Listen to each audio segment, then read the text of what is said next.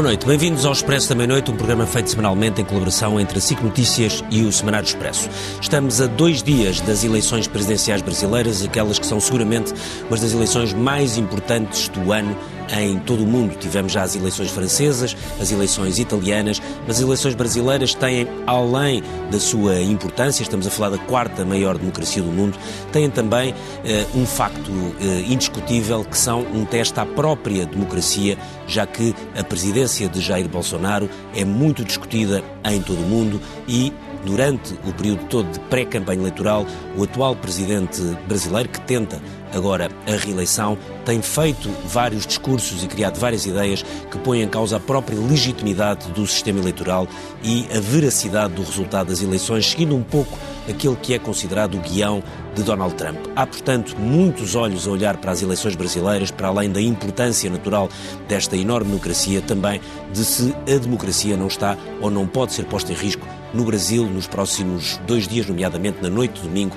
quando se acabar a contagem dos votos da primeira volta das eleições eh, brasileiras. Vamos olhar para esta campanha, para o que está em causa nas eleições de domingo, a primeira volta. Se houver uma segunda volta, será depois no fim do mês de outubro, eh, com os convidados deste Expresso da Meia-Noite. Do meu lado esquerdo, a minha colega do Expresso, Cristiana Martins, é jornalista, vive há muitos anos em Portugal, mas acompanha a realidade brasileira e fez, aliás, agora um podcast muito interessante eh, no, no Expresso, que está disponível.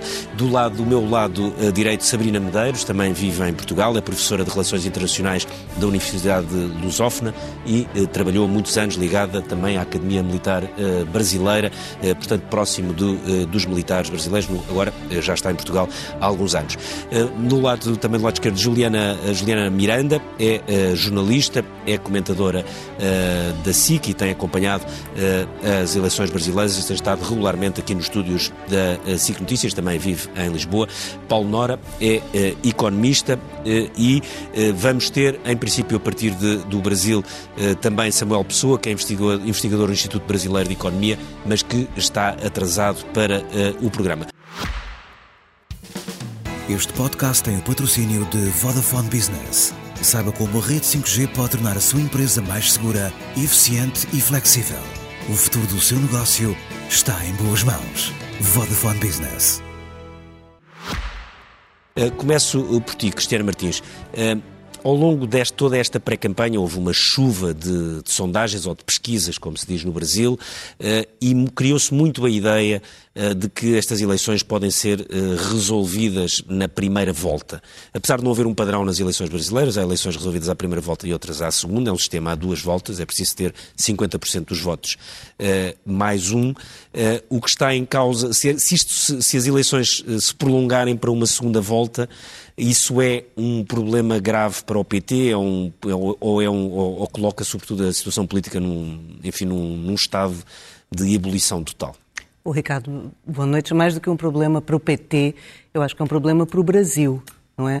Se nós esticarmos as eleições até 30 de outubro à espera de uma segunda volta, o clima de insegurança, o clima de violência latente, eh, o tom da discussão entre os candidatos mais polarizado ainda, porque só irão dois candidatos à segunda volta, a agressividade vai aumentar. Embora nas últimas eleições, quando Bolsonaro ganhou, foi a duas voltas, não é? E o que é normal numa eleição com muitos candidatos é que haja é normal que haja duas voltas. Sim, mas aqui nós temos que ver uma característica específica dessas eleições. É que há cerca de um ano o Luiz Inácio Lula da Silva vem na liderança das sondagens. Começou com 34%, eh, chegou a ter 56%, nesse momento oscila entre os 50% e 52%. Saiu hoje uma sondagem que já baixava depois do, do, do, debate, tendo começado a ser feita a sondagem... desta madrugada. Dessa madrugada, tendo começado a ser feita a sondagem a 27%, já baixava para 47%. E, portanto, tendencialmente parecia que aquele crescimento constante dele levaria a uma hipótese da, primeira, da solução na primeira volta. Depois do debate, eh, voltou-se a, a, temer que, que isso não aconteça. Portanto, é que nós estamos a falar de uma decisão dentro da margem de erro das sondagens. Portanto, a crer que as sondagens estejam corretas, eh, a hipótese de haver ou não uma segunda volta depende do, do resultado eh, que está dentro da margem de erro, erro de dois pontos para cima, dois pontos para baixo. Portanto, realmente a solução, se vai acontecer ou não, vai ser conhecida só no domingo. A campanha eleitoral acabou, eh, eles amanhã não podem usar carros de som, eles amanhã só podem fazer eh, caminhadas, podem entrar em contato com os eleitores, mas sem grande eh, alarido. E, portanto, o que tinha que ser feito, basicamente, já foi feito. É curioso que hoje o Lula da Silva tomou uma decisão que não estava anunciada previamente, que foi ele voltou para o Nordeste. O Nordeste é o seu berço, é onde ele tem eh, o maior reduto de eleitores. Sim, foi onde foi o que decidiu a vitória de Dilma Rousseff, a última Exatamente. vez que o PT ganhou. E ele não estava previsto que fosse para o Rio de Janeiro, e ele foi a Salvador e foi e vai acabar, acabava o dia de hoje no Ceará. O que é curioso, porque é o reduto de Ciro Gomes. E, e, esse núcleo de eleitores do Ciro Gomes, que está à volta de 6% nesse momento, poderia sim, se ele conseguisse o tal voto útil, Lula da Silva, poderia sim resolver as eleições numa primeira volta. Um, Sabrina, a Sabrina no, no Brasil trabalhou muito perto da, com a instituição uh, militar. Já agora pedimos explicar exatamente o que é que fazia, dava aulas na. Sim, eu, eu, sou professora de carreira federal eh, e na carreira federal fui a primeira professora e primeira geração de professores de carreira da Escola de Guerra Naval, que em conjunto com as outras escolas de altos estudos compõem as escolas eh, de, do alto oficialato eh, brasileiro. E é, também fui professora da Universidade Federal do Rio de Janeiro e há dois anos eu sou professora da Lusófona. Diga uma coisa, conhecendo bem a instituição militar, ao longo, eh, há uma coisa que é evidente, que é na presidência Bolsonaro vieram muitos militares para a política ativa, tomaram cargos de, eh, no governo Bolsonaro, de, desde ministros a cargos à volta, não era uma coisa muito normal no Brasil, mas ao longo deste último ano o que se foi vendo foi há uma interferência de alguns militares, não, não de muitos, não, é? não necessariamente a maioria, mas a ideia de que, eh, dizendo que o sistema eleitoral estava viciado, ou o sistema de votação, que não era um sistema de votação eh, fiável, e criando-se um pouco a ideia eh, de que poderia, no limite, haver um golpe. Isso é uma ideia mirabolante ou é uma coisa que, ou seja, que pode só, que só representa se calhar 1 ou 2% dos militares brasileiros ou pode ser uma coisa com mais, enfim, mais tangível? Bom, eu acho que o quadro é complexo e ele evoluiu ao longo dos últimos anos. Então, eu posso dizer que, é, estando na carreira ou ligada de, aos estudos de defesa nos últimos 15 anos, é, eu vejo muitas mudanças muito rapidamente nesses últimos anos. Então, ao longo desses últimos 15 anos, eu vi as relações civis militares acontecerem de modo eh, não só pacífico, como cooperativo e em comunhão em, em torno da, da democracia. Isso se consolidou na criação, por exemplo, da Associação Brasileira de Estudos de Defesa, que é uma associação acadêmica composta de militares civis de todas as áreas, inclusive é, das instituições de altos estudos que criaram mestrados, doutorados, é, legitimados pela, pela CAPES, e que e isso aconteceu com uma comunhão é, nos últimos anos de, de forma muito positiva. É, durante o governo Bolsonaro, ah, como um grupo de interesse, eu posso dizer que os militares compuseram, e aí eu acho que eles são mais um grupo de interesse. Ocorre que quando os militares eh, se juntam à política, há sérios riscos, isso a literatura da ciência política diz, à democracia. É, há aqui uma confusão que me parece que também é uma, uma questão de caráter legal e que talvez seja um erro que o Brasil cometeu, é, que eh, diz respeito, por exemplo, a, ao impedimento de, de, de manifestação política por parte dos militares, que eu acho que me parece é, razoável. Sim, é normal. É, porque são exatamente os detentores das armas. De outro lado, o militar não deixa de ser militar até morrer. Isso não acontece em algumas outras democracias, como é o caso dos Estados Unidos. Quando a gente computa, por exemplo, o número de civis nas academias militares, é, nos Estados Unidos se compõe é, esse número pelos reservistas, por exemplo, o que não acontece no Brasil, porque reservistas sempre serão encarados como militares. Isso decorre disso, naturalmente, um outro também tipo de pressão sobre as instituições políticas e os cargos comissionados e de confiança, posto que jamais deixarão de ser militares. É, tinha dúvida no início da Assunção se isso era bom para o Brasil ou não. Tinha dúvida é, como cientista política, como especialista em defesa, não, não, é, não sou a melhor analista Sim. de partidos políticos, por exemplo, ou de, de sistemas políticos, é, como outros colegas são. É, mas, do contrário, é, é, apesar dessa, dessa incerteza, havia aqui uma desconfiança em relação ao que isso poderia suceder. Me parece que tem um ponto que deve ser lembrado e que é muito é, relevante, que é a renúncia coletiva de três comandantes de Forças Armadas no meio desse governo. Então, isso é, é inédito na história do Brasil e na história da democracia do Brasil, de modo que, para mim, é, isso teve um significado é, muito relevante. É, não só... Quando três chefias renunciaram, sim. Sim. Então, ele, a, houve uma renúncia coletiva, havia aqui um modelo de gestão em curso e havia um outro tipo de engajamento. A gente, eu sei que em Portugal se estranha muito essa palavra, né? Que, já, que já, já se começa a usar, embora não seja Mas eu acho que ela representa muito, que é um, um outro modelo de engajamento dos militares a partir desse, desse momento. E, e foi justamente o momento que, que, que eu escolhi vir vir para cá, para Portugal, é, por essa e por outras razões, mas, não, mas não só, né? Assim, é, eu, eu, me parece que uh, o sistema político uh, ocasionalmente gerou incertezas Uh, e eu acho que incertezas e as coisas ficaram claramente mais misturadas. Sim, agora a mobilização... Daí a um golpe vai uma distância grande. Não, e aí sobre golpes uh, que tocam, golpes políticos, necessariamente precisam estar armados para garantir a assunção e a manutenção no poder.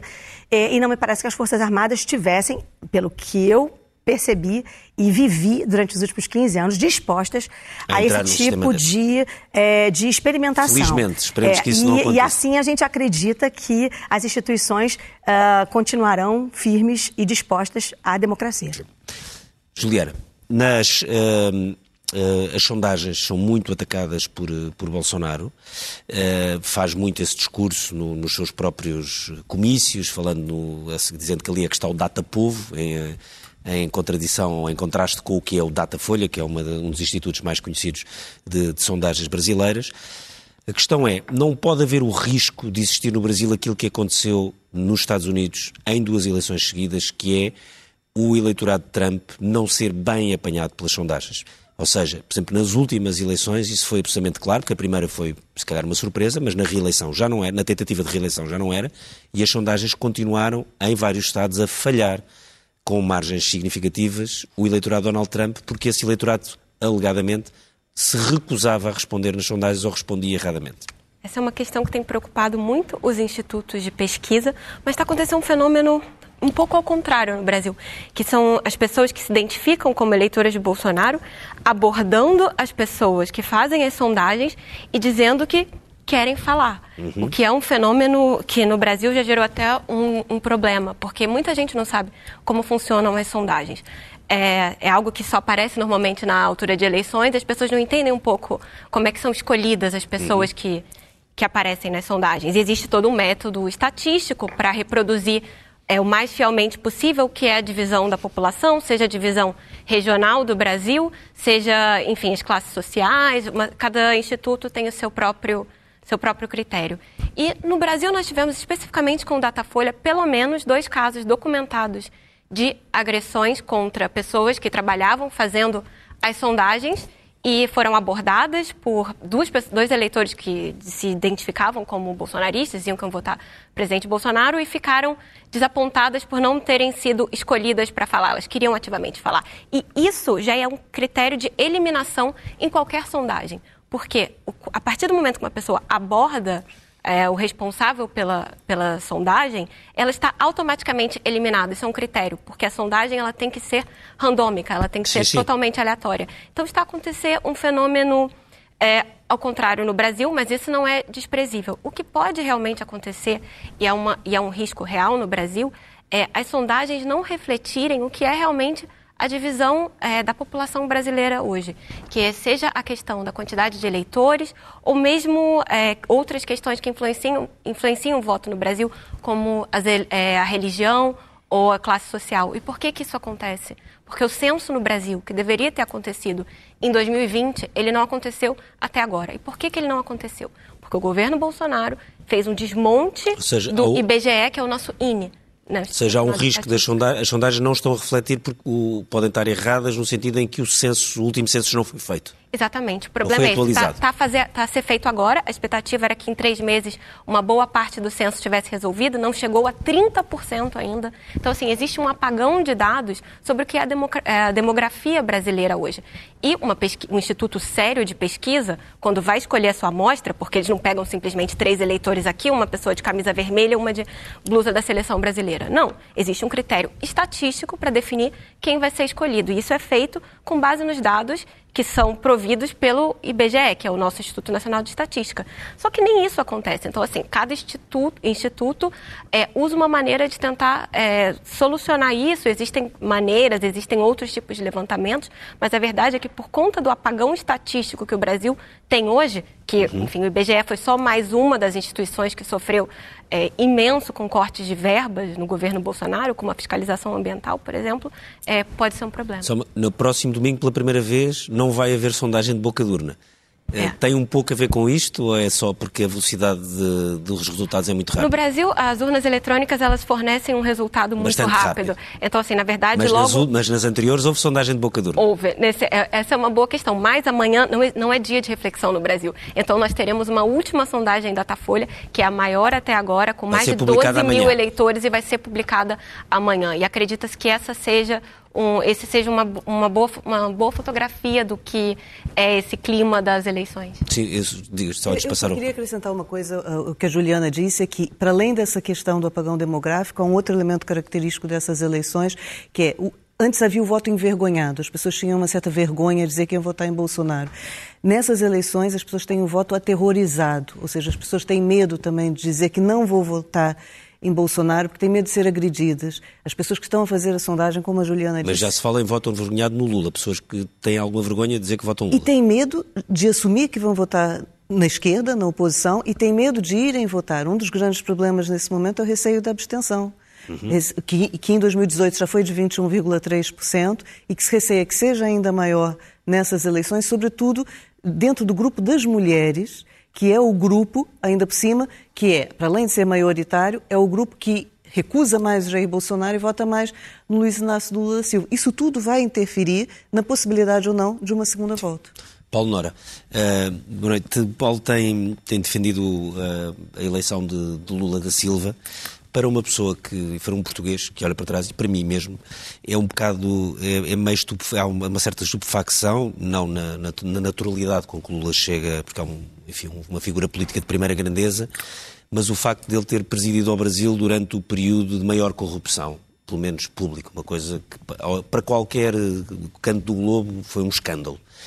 Como é que um país se prepara para, re, para, para reeleger ou para eleger um ex-presidente da República que presidiu durante o, o, o, período de maior corrupção do país e que ele próprio esteve condenado, embora depois foi mais tarde eh, ilibado, ou pelo menos os, os processos foram todos anulados.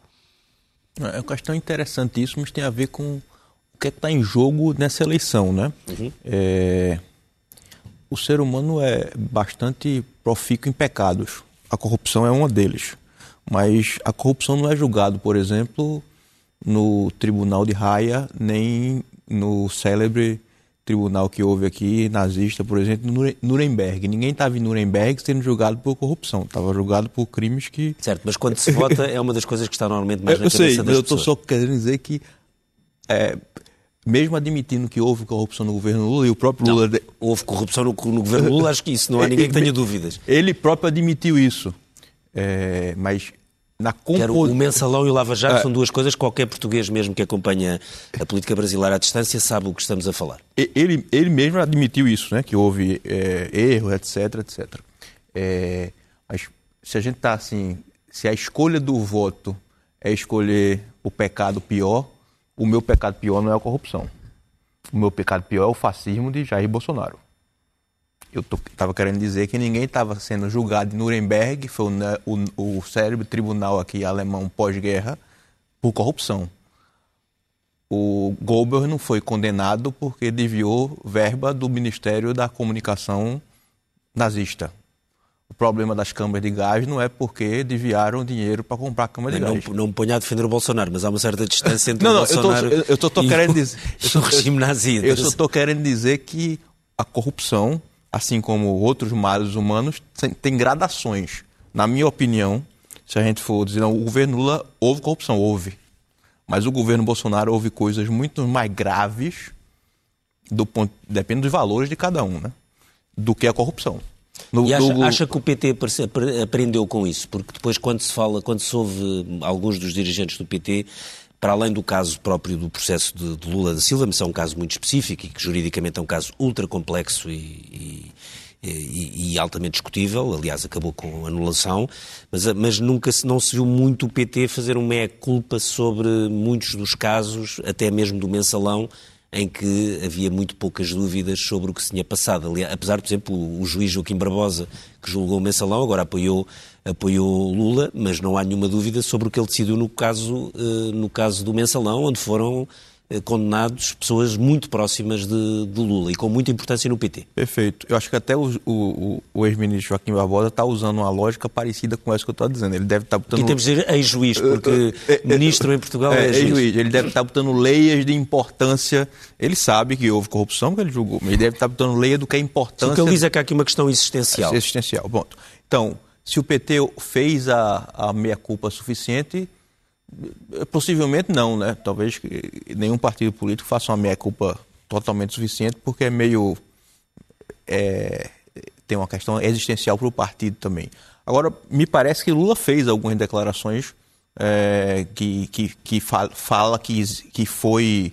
Houve erros, houve erro de condução de fiscalização, houve erro de pessoas que deviam ter sido afastadas é, com mais brevidade. Ele me parece, em algumas, algumas ocasiões na, na, na campanha, ele disse isso, né? É, e está dizendo que não vai querer repetir esse. esse tem, tem, que entender também que o primeiro governo dele, o segundo especialmente, ele tinha um, um núcleo de. Era muito grande a quantidade de pessoas que assim, operava o governo do ponto de vista de poder. Tinha uma descentralização enorme no governo. Né? Me parece que agora, pelo menos tudo que a gente está vendo na campanha, é uma coisa muito centralizada, com o Mercadante, que é um cara de décadas ali dele, a Glaze, tem, tem um, olhando de longe assim, tem um núcleo muito menor. Para evitar exatamente é, Me parece então, que é isso. Deixa-me perguntar ao, é ao, Samuel hum, hum. Pessoa, uh, boa noite, que está agora em, em direto a partir do, do Brasil. Boa noite, Samuel. Uh, comenta sobretudo os temas económicos, é investigador no Instituto Brasileiro de, de Economia. Uh, uma das coisas que, que decide as, as, eleições em todo o mundo uh, é a economia. Costuma-se dizer que as pessoas votam com uma mão na caneta e a outra na, na carteira. no Brasil, apesar dos últimos anos têm sido muito complexos do ponto de vista económico, enfim, a pandemia apanhou enfim, praticamente todos os países do mundo. Nos últimos meses, sobretudo através de dos programas de apoio às pessoas mais pobres e às famílias mais pobres, eh, havia uma ideia de que o governo Bolsonaro poderia eh, beneficiar com isso. Eh, acha que estes últimos indicadores económicos podem beneficiar o atual presidente ou não são suficientes para, para o levar a uma vitória? É, é muito difícil afirmar, mas a impressão que eu tenho é que não dará tempo. De fato, esse ano está havendo uma surpresa econômica positiva muito expressiva. Só para termos uma ideia, em dezembro desse ano, do ano passado, eu imaginava que a economia iria crescer esse ano entre 1 e 1,5%. E naquela oportunidade eu era das pessoas, dos analistas, dos mais otimistas. E o meu número hoje é alguma coisa entre 2,5% e 3%. Então, a economia está tendo um desempenho que é o dobro do que se imaginava. Também as taxas de desemprego têm caído muito rapidamente. Hoje mesmo nós tivemos, a divulgação da Pesquisa Nacional por Amostra de Domicílios Contínua, PNAD contínua, e a taxa de desemprego é 8,9%, com ajuste pela sazonalidade, atingiu 8,6%, que é uma taxa bem abaixo do que estava o ano passado e próxima das que vigoravam antes da grande crise nossa de 2014 e 2016. Então tem uma melhora grande na economia. O problema é que a carestia foi muito grande. Esse choque de commodities que encareceu muito a alimentação gerou um custo social gigante. A gente viu aumentar muito a população de pessoas morando nas ruas e falta de alimentação. Né? E eu acho que não dará tempo para que o presidente Bolsonaro é, colha os benefícios da melhora da economia, porque é uma defasagem entre a economia melhorar e essa melhora chegar na área social. E pela natureza da recuperação hoje, me parece que essa defasagem está até um pouco maior do que o normal.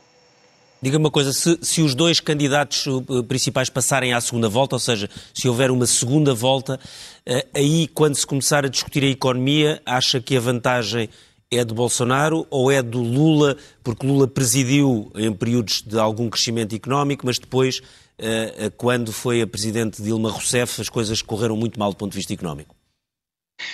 Ótima questão. A impressão que eu tenho é que o presidente Lula ele conseguiu, ele é um homem muito talentoso e tem uma capacidade de comunicação única. Eu tenho a impressão que ele conseguiu se separar dos problemas que ocorreram na presidência da presidente Dilma Rousseff. Acho que ele conseguiu fazer essa demarcação e aí a impressão que eu tenho é que o recall econômico é positivo para o Lula.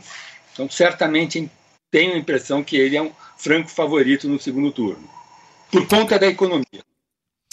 Cristiana, queria perguntar esta questão mesmo que estava a perguntar um pouco ao Paulo, que é uh, porque para quem vive em Portugal é um pouco estranho que, apesar de seja absolutamente indiscutível a força de Lula, como se vê, vê-se basta ver a campanha dele, esta capacidade de comunicação brutal, o facto de ser um político de primeira grandeza até mundial, mas não deixa de estar ligado a um caso de corrupção, ou a vários casos de corrupção, se quisermos os dois maiores, Mensalão e o Lava Jato, escandalosos mesmo a nível uh, mundial. Muitas vezes nós olhamos numa democracia europeia, seria difícil de calcular que algum político conseguiria regressar tendo isso no, no seu currículo? Oh, Ricardo, aqui uma, uma característica muito, muito presa à natureza do Brasil. Uh, nós estávamos a ouvir falar da questão da economia, não é? Tendencialmente a economia poderia decidir as eleições, mas houve uma pandemia pelo meio. Morreram quase 700 mil pessoas, de todas as classes sociais, de todas as categorias. 33 milhões de pessoas voltaram ao chamado mapa da fome. As pessoas vivem na chamada insegurança alimentar, comem hoje, não sabem se vão comer amanhã. O primeiro uh, anúncio, digamos assim, do Lula da Silva na propaganda eleitoral gratuita mostrava um prato de comida. O Lula diz: vamos voltar a fazer churrasco. O que isso quer dizer? Quer dizer que eu compreendo aquele raciocínio que às vezes para os europeus é muito difícil de compreender, que é o equilíbrio entre a hierarquia dos tais pecados que o Paulo falou. Eu compreendo que um, seja difícil reeleger um presidente que colocou um auxílio emergencial nos últimos seis meses, mas que o eleitor está a ver que já para o próximo orçamento aquele auxílio emergencial já não consta. Ou seja, uma pessoa que tem utilizado a comunicação mais do ponto de vista para enganar o eleitor. Eu, eu acho que um dos momentos mais interessantes dessas eleições é ver uma certa maturidade de um eleitorado, que não é um eleitorado muito culto, não é um eleitorado com uma taxa de, de alfabetização muito alta, mas que está a perceber é, a diferença entre uma pessoa que está a utilizar a comunicação com um fim meramente instrumental e outra que também, utilizando dessa maneira, o faz de uma maneira mais empática, que não passa por cima da, da da questão da Covid-19, que não passa por cima da fome, que não vem dizer em público que não há pessoas com fome no Brasil, porque basta andar nas ruas do Brasil para ver as pessoas a dormirem na rua e a passar fome. Portanto, eu acho que aqui uma palavra que às vezes nós nos esquecemos na Europa é mesmo a questão da empatia que essa comunicação causa. E o Lula aí é um expert. Não? É? A Juliana concorda com isso? Acha que é, que é essa figura do Lula que faz um pouco ultrapassar uh, essa imagem que, que, que, para quem vê à distância é um bocado estranha, como é que alguém que esteve preso, é verdade o caso depois foi anulado, mas esteve preso por corrupção e que à volta dele teve vários dos seus pessoas muito próximas, algumas eram mesmo muito próximas, eh, condenadas, e isso em grande margem para dúvida, nomeadamente no Mensalão e depois no Lava Jato. Eu acho que, que tem uma questão também, óbvio que a figura de empatia do Lula é, fica muito marcada, especialmente porque durante a pandemia, é, Bolsonaro teve uma série de frases que foram, assim, de, vamos dizer, no mínimo, péssimo gosto, quando foi questionado. Tá, acha que a pandemia sobre... foi uma das coisas piores para. Com para, certeza. não, Com... agora estou a falar para, para, para a imagem do presidente Bolsonaro internamente. Sim, claro, porque não há a menor dúvida. No Brasil, neste momento, não existe ninguém estatisticamente, que não tenha perdido um parente, um conhecido, um amigo próximo para a Covid-19. São 700, praticamente 700 mil mortos. É muita país gente. com 200 e 200, Tô, pouco mais de Imagino que aqui todos nós tenhamos. Então, assim, essa questão que no, a partir do momento que se tem 700 mil mortos, ou, ou, quando se tinha menos que isso, que tenha, que tenha 100, 200, numa pandemia, quando o presidente da República diz não sou coveiro, quando imita é, uma pessoa morrer sem ar, isso é, é uma falta de empatia que mesmo que alguém se identifique com valores similares ao presidente, que goste de porte de arma, que, enfim, seja uma Ele pessoa faz isso religiosa. porque para alegrar, para, para animar a sua base de Ah, apoio, e que foi muito funciona, anti-vacinas e e muito funciona. anti- anti-máscaras, etc. É isso? Funciona, Ricardo, funciona para um, um, um eleitorado específico. Ele tem 30%, mais ou menos, entre 25% e 30% de apoiantes que são muito fiéis. É como se ele tivesse uma, um teflon que nenhuma acusação gruda nele, porque existem muitas acusações de corrupção. E acho que uma diferença fundamental entre a corrupção eh, nos governos petistas e a corrupção no governo Bolsonaro é a falta de instrumentos para investigá-la. Porque a primeira coisa que acontece no governo Bolsonaro, quando é, algo chega perto de um filho dele, é trocar o superintendente da Polícia Federal, é trocar o diretor, é perseguição. Por exemplo, um caso simples: é, Bolsonaro foi autuado por pesca ilegal, irregular, numa área de proteção. Quando ele virou presidente, a primeira coisa que ele fez foi pegar o, o fiscal que o autuou, é um oceanógrafo, e mandou para o meio do deserto. Então, assim, qual o sentido? É- Essa pequena retaliação são essas pequenas coisas. Então, acho que todo esse, esse conjunto de coisas não quer dizer que não exista corrupção no governo Bolsonaro. Simplesmente os instrumentos para investigá-la estão cada vez mais fracos. O, E- o Procurador-Geral da República não faz nada. E aquilo que o Samuel estava a dizer, a questão económica, o facto de estar a melhorar, acha que pode jogar ainda a favor de Bolsonaro ou é tarde demais?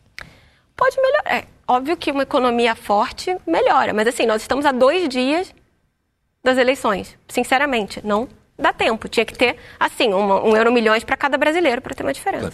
Sabrina, sim, diga, mas- diga, diga. Perdão. Não, eu queria perguntar uma coisa que aconteceu há poucas horas, foi no, no Conselho de Segurança das Nações Unidas. O Brasil absteve-se na votação de condenação à, à Rússia da anexação dos, do- portanto, dos, dos referentes e da anexação de quatro territórios. É- a a Índia também o fez, eh, foi uma surpresa. A China toda a gente estava à espera que fizesse, mas a Índia e o Brasil foi uma surpresa.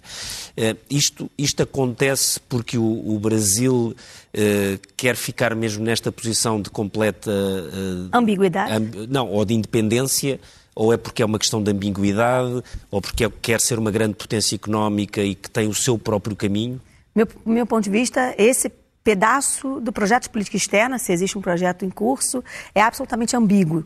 E ele começa eh, dizendo, por exemplo, sobre a, a questão da China e a maneira como a China poderia ter sido a causadora da pandemia, por exemplo. Isso criou problemas diplomáticos relevantes com um parceiro que é o principal par- parceiro comercial do Brasil, E era uma lógica de seguir a durante conversa de Donald Trump, mais ou menos. Sim, então havia ali uma tentativa de, a- de trazer ou importar, de certo modo, o projeto, por exemplo, contra a OMC ou anti-China, que estava em vigência no, no governo Trump. De outro modo, ah, o Brasil é absolutamente dependente e o superávit do Brasil é dependente das compras chinesas e, além disso, o projeto do Brasil, junto aos BRICS, também ficava, eh, de alguma forma, eh, em risco. De outro modo, quer dizer, embora o projeto do Brasil nos BRICS tenha sido criado como parte do multilateralismo pragmático que o Brasil sempre praticou com uma diplomacia profissional, é, ele acaba sendo utilizado para, de fato, confrontar algumas das retóricas que não interessavam domesticamente ao, ao bolsonarismo, de modo geral.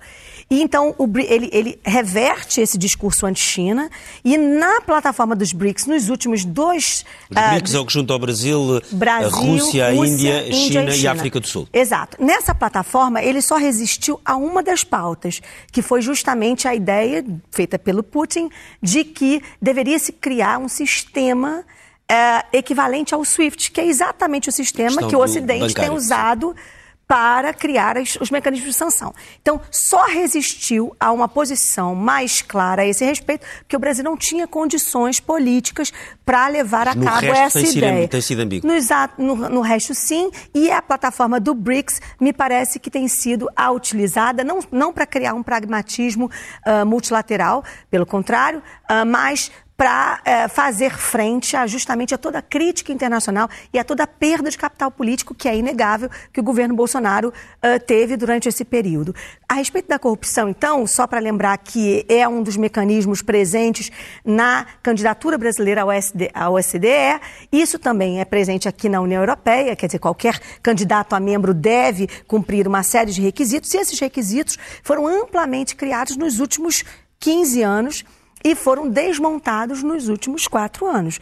E esses quesitos dizem respeito, por exemplo, à transparência de contas públicas, a de informações, a lei de acesso à informação, que foi um instrumento muito relevante, inclusive para investigadores como eu, uh, para obter relevante informação. Então, isso toca uma série de outros e nos setores. Nos últimos quatro anos isso andou para trás. Absolutamente. É por essa razão que a gente tem uma drenagem de cérebros e uma série é, de, de, acadêmicos que, que foram embora do país. É por isso que a gente também tem é, críticas relevantes ao sistema hoje de prestação de contas em relação aos gastos. E é por essa razão que está na plataforma do Lula é, fazer um decreto para tirar o sigilo de vários documentos, que também foi criação e por isso sigilo é equivalente a sistemas de alta corrupção. Então, é, é, é, importante dizer que a gente ainda não tem ainda a ideia exata do que representa o sistema de, de, corrupção. Durante os governos do PT versus o sistema de corrupção em funcionamento no governo uh, Bolsonaro. Mas a gente sabe que houve orçamento secreto, a gente sabe,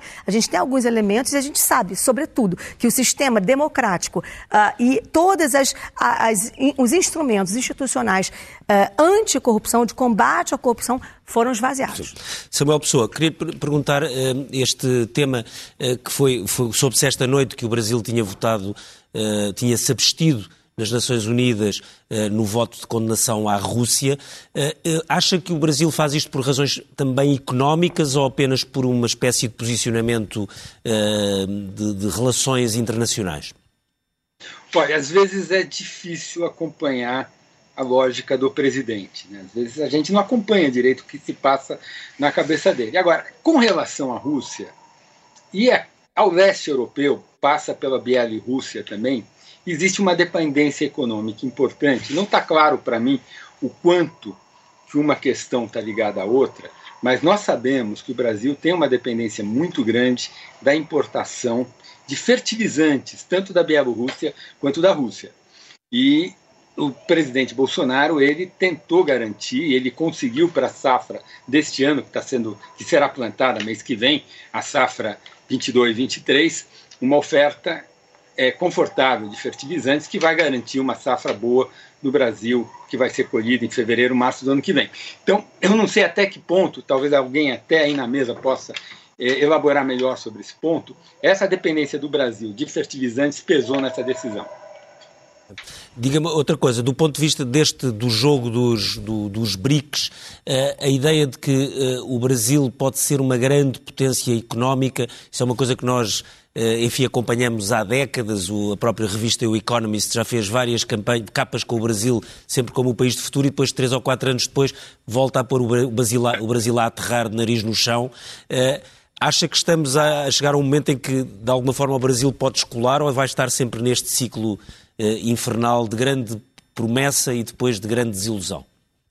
Olha, é super difícil responder essa sua pergunta. Eu, há uns quatro anos atrás, uns três anos atrás, eu fui num programa de entrevista importante aqui no Brasil chamado Roda Viva, segunda-feira à noite, um programa que já tem uns 35 anos, e a última pergunta que me fizeram foi exatamente essa. A minha resposta naquela oportunidade foi: a impressão que eu tenho, isso pode mudar, não é uma condenação, mas eu tenho a impressão que o Brasil é um país que casou com a mediocridade. Quer dizer, quando a situação. Nós não somos Argentina, nós não somos Venezuela, até porque a gente tem origem portuguesa, então a gente é tudo meio brando. Então, quando a situação fica muito difícil, a gente se organiza e arruma a casa. E, na verdade, aos trancos e barrancos, e com todas as dificuldades que nós temos de 2015, inclusive 2015, primeiro ano do segundo mandato da presidente Dilma até hoje, a gente arrumou muita coisa, Tá? Do ponto de vista macroeconômico, nas outras áreas, eu acho que o presidente Bolsonaro é um desastre. É, e nem acho que essa arrumação tem muito a ver com ele diretamente. Tem um movimento político maior. A gente arrumou a política fiscal, por exemplo. O buraco fiscal este ano, com todos os problemas, é muito menor do que em 2014.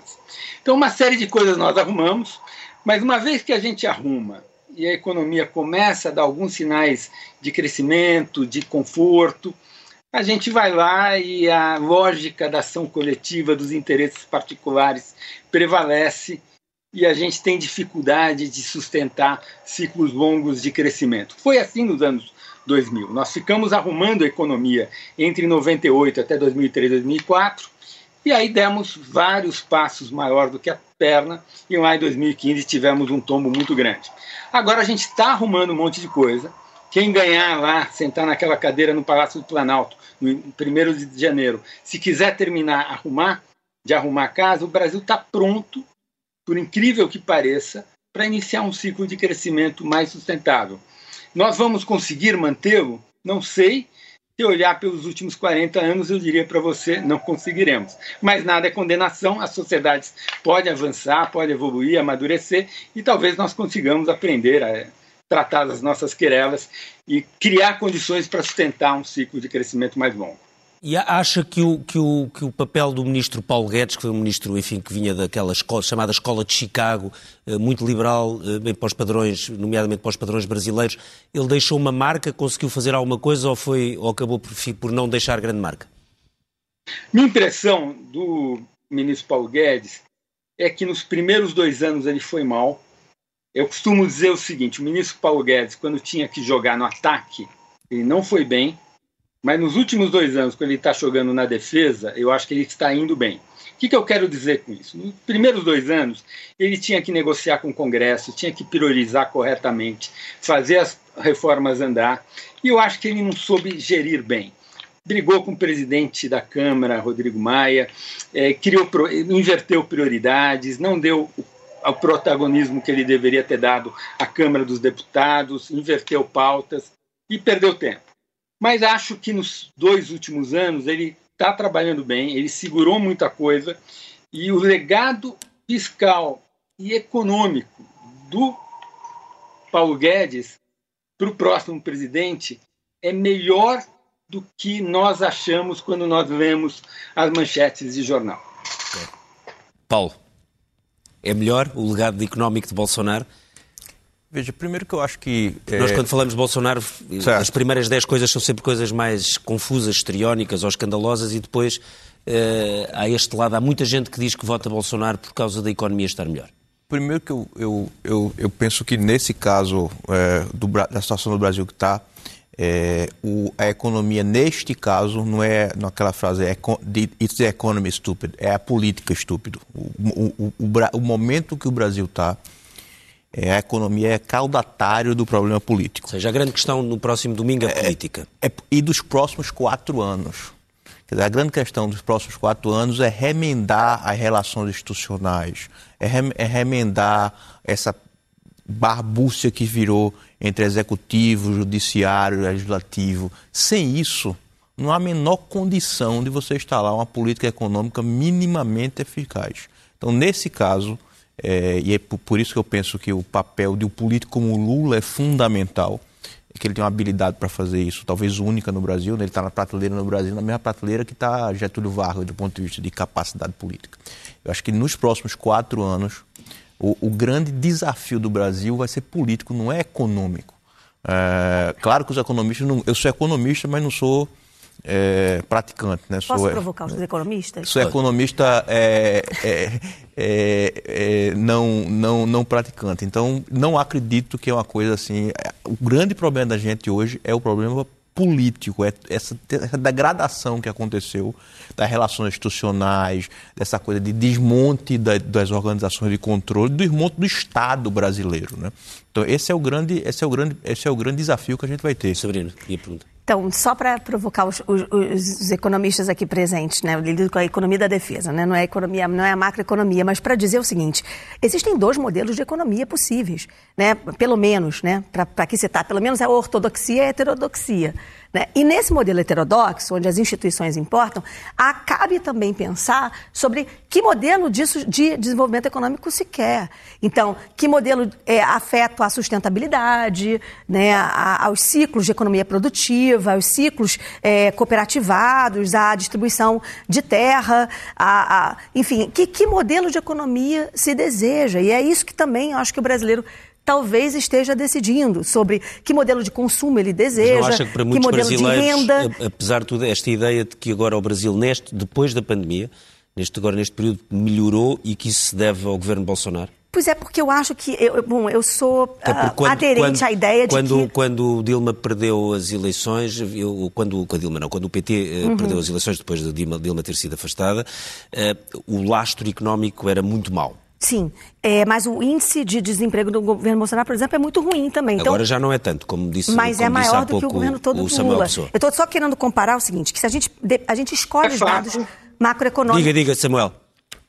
É, a taxa de desemprego hoje é 8,6% na série dessazonalizada e a taxa de desemprego média no governo Lula, nos oito anos do Lula, foi 9%, um pouco acima. Perfeito, então tem uma Aí paridade. tem uma questão, tá? o dado, é, o que tem umas questões técnicas a gente pode elaborar. A taxa de desemprego ficou bastante abaixo no primeiro mandato da presidente Dilma, que terminou em 6,5% ao ano, e o que a gente descobriu pela forma dura, pela forma difícil, é que 6,5% de desemprego é uma taxa de desemprego abaixo da natural.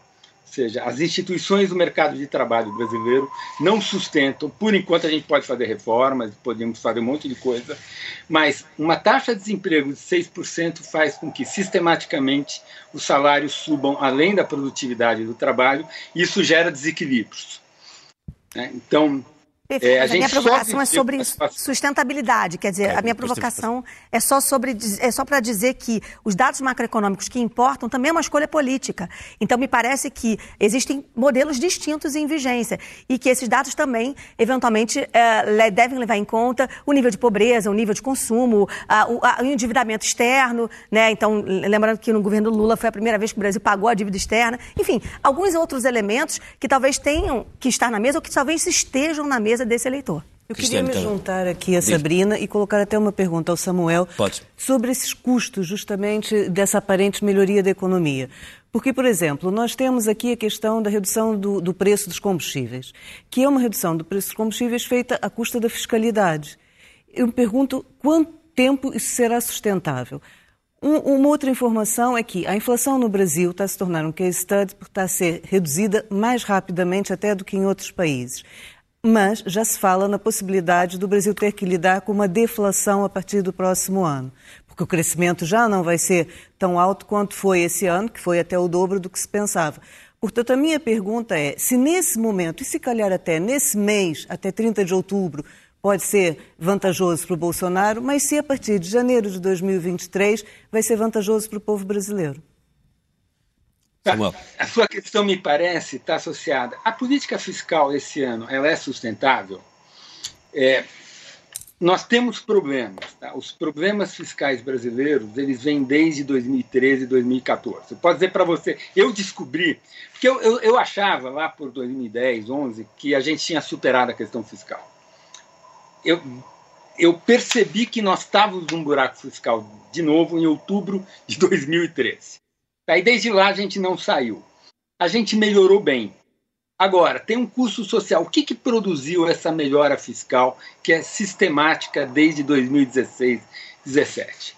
Foram vários anos em que o salário mínimo subiu na mesma velocidade da inflação. Ou seja, a gente não conseguiu dar ganhos reais do salário mínimo, não houve perdas, pequenas perdas, mas a gente não conseguiu dar ganhos reais. O segundo ponto é que nós praticamos uma política de valorização do servidor público que houve redução real dos salários dos servidores. E também não recompusemos o quadro de pessoal. Houve muita aposentadoria e o setor público brasileiro está numa situação muito frágil. A gente precisa retomar os concursos públicos. E, finalmente, tem o lado positivo que foi aprovada uma reforma da Previdência que está gerando efeitos. Na sua questão da desoneração, uma parte grande da desoneração que houve está associada a um imposto sobre valor adicionado que diz respeito aos estados, que é o ICMS, e que, de fato, as alíquotas estavam muito elevadas. Só te dar um exemplo. Vários estados cobravam para telecomunicação, é, telefone celular, telemóvel, é, 35% de alíquota de imposto. Não faz sentido. Né? O ICMS é um imposto que foi criado nos anos 60, quando os brasileiros mais pobres não consumiam gasolina, não consumiam telecomunicação e pouco energia elétrica, e houve uma mudança do padrão de consumo. Então a mudança ela está certa, Agora, tem um problema na receita dos estados que vai ter que ser resolvido com o tempo. Provavelmente no próximo ano a gente vai fazer uma reformulação completa e criar um imposto ao valor adicionado mais racional e eu acho que a gente vai equacionar. Mas eu diria, há um problema fiscal sério. Eu não acho que essas últimas medidas sejam o maior problema. A gente tem um problema estrutural que, na minha conta, hoje é alguma coisa entre 2% e 2,5% do PIB, o que significa uns de 200 a 250 bilhões de reais. E o próximo presidente, junto com o Congresso Nacional, fazendo reformas que ou aumente a carga tributária e ou reduzam o gasto público, achem no horizonte de quatro anos esse espaço fiscal de 2 a 2,5% do PIB. Okay. Mas eu diria para você, em 2014 a nossa situação era muito pior. A gente já andou metade do caminho. Ok. Juliana, estava aqui. Obrigado, uh, Samuel. A Juliana estava a querer. É, eu tenho dizer... uma, uma questão que é, é, um pouco. Até eu queria que o Paulo me ajudasse Temos nisso. que ser rápidos, estamos quase a chegar ao fim. O, o, Bolsonaro tem uma vantagem muito grande com as pessoas mais ricas. A clivagem mostra que o Bolsonaro ainda domina entre os empresários. Paulo, você que é uma pessoa que tem um bom trânsito, foi banqueira, tem um bom trânsito com o PIB brasileiro, o que, que faz ainda o Bolsonaro ser tão atraente para esse segmento da, da população ter essa curiosidade? Um comentário que o Samuel estava falando e que o, o Ricardo falando, quer dizer, se, se, esse, é, se essa melhoria da economia tivesse de fato dispersado sobre toda a população brasileira, Bolsonaro não tinha desaprovação de 50% e 35% dos votos. Né? Isso é um dado factu, factual. Ou seja, né? tinha condições de ganhar. Lógico, mas... né? se, se, se isso tivesse espalhado pela população, ele, ele, ele não estava com 50% de desaprovação e 30%, ele era favorito, é, como todo candidato foi a reeleição. Então, obviamente que pela, pela coisa concreta da realidade, isso não se espalhou para a população toda, senão esse, esse melhora, da crescimento, etc. Senão a situação dele não era hoje de perder a eleição. A eleição está perdida. Só falta o eleitor botar o, o voto na urna. Se é primeiro ou segundo não turno... Não lhe passa sequer pela cabeça que numa segunda volta, vendo uma segunda não, volta, não, Bolsonaro possa ganhar? Nem a minha, né? Quem, quem entende de pesquisa, o pessoal que é... Vamos dizer... Agora, atenção, o que eu percebo de eleições, e normalmente depois da primeira volta, muita coisa pode mudar em sondagens, atenção. Em qualquer país. Nunca aconteceu uma virada no Brasil. Voltas. Eu sei. Na virada nunca aconteceu do, do primeiro para o segundo com 10 pontos, 15 de diferença virar, nunca aconteceu. Bom, aí a pergunta da Juliana, veja, eu tenho uma tese que hoje o rico do Brasil vota em Bolsonaro por alinhamento ideológico, não é econômico. É muito, é muito triste dizer isso, mas é verdade. O rico no Brasil vota pela pauta ideológica. Muito mais pela pauta ideológica do que a econômica do benefício não é, não, não, não, hoje não beneficia ele do ponto de vista de crescimento do país, exportação, etc. Hoje o voto do rico é ideológico em Bolsonaro. Temos que chegar ao fim do programa. Obrigado ao Paulo, à Juliana, à Cristiana, à Sabrina e ao Samuel, que esteve connosco sempre a partir do uh, Brasil.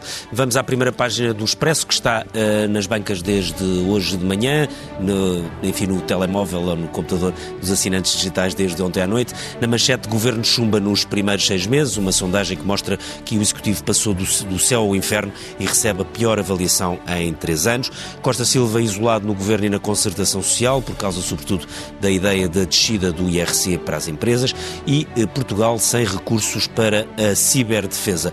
Um pouco mais abaixo, uma fotografia da Ministra da Ciência, Elvira Fortunato, que quer mais dinheiro para o ensino eh, superior, ela que vem eh, das universidades e agora está na sua primeira experiência política, e depois ao lado um artigo sobre Brasil, em quem votam os brasileiros a viver em Portugal, um tema que esteve aqui neste Expresso da Meia-Noite. São cerca de 80 mil brasileiros, não estou em erro, que podem votar uh, em Portugal, no Consulado de Lisboa, do Porto e também no Algarve, e vai ser seguramente um dos grandes temas uh, deste fim de semana e um dos grandes temas do próximo domingo, também aqui em Portugal, quando se contarem os votos, eu repito, 80 mil em uh, Portugal, são é a maior comunidade estrangeira em Portugal, é a comunidade brasileira. Há quatro anos, Bolsonaro ganhou largamente nos votos em Portugal. Veremos o que é que acontece desta vez. Vamos ter uma emissão especial na SIC Notícias a partir das oito e meia da noite de domingo, naquelas que são seguramente uma das eleições mais importantes do ano em todo o mundo